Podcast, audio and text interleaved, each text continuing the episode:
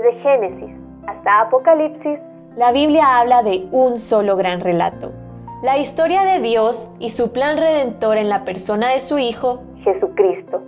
Te invitamos a escuchar este extracto de la Biblia devocional centrada en Cristo, presentada por Lifeway Mujeres y Biblias Holman. Cada detalle está bajo su control. Éxodo 2, 1 al 10.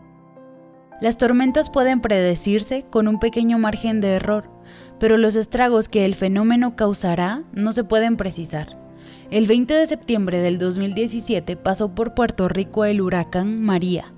La trayectoria fue bastante clara desde el principio. Sin embargo, nadie imaginó la magnitud de los destrozos ni lo que Dios haría.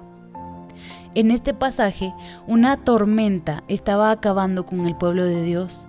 Su nombre, Faraón. Este había ordenado que todos los hebreos recién nacidos fueran echados al río Nilo para evitar que se multiplicaran, pues los egipcios tenían temor de que se convirtieran en una amenaza para la nación.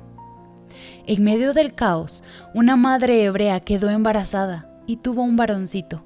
Sin duda, movida por Dios, ella no arrojó a su hijo al río. Preparó una canasta impermeable, lo acostó ahí y lo dejó entre los juncos a la orilla del río. Dejar a tu bebé flotando solo en una canasta, ¡qué locura!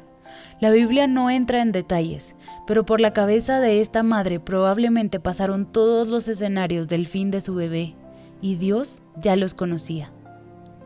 La hija del faraón encontró al niño, pero no lo mandó a matar como ordenó su padre, sino que lo rescató y lo adoptó como suyo y le puso por nombre Moisés.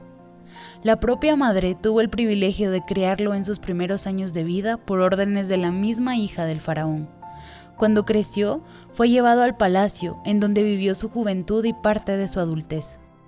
Esta tormenta que vivió Israel y la familia de Moisés no parecía tener propósito. No se podía ver con claridad lo que Dios haría, pero Moisés fue rescatado para rescatar. Él fue el instrumento para liberar a los hebreos del pueblo egipcio y llevarlos a la tierra prometida.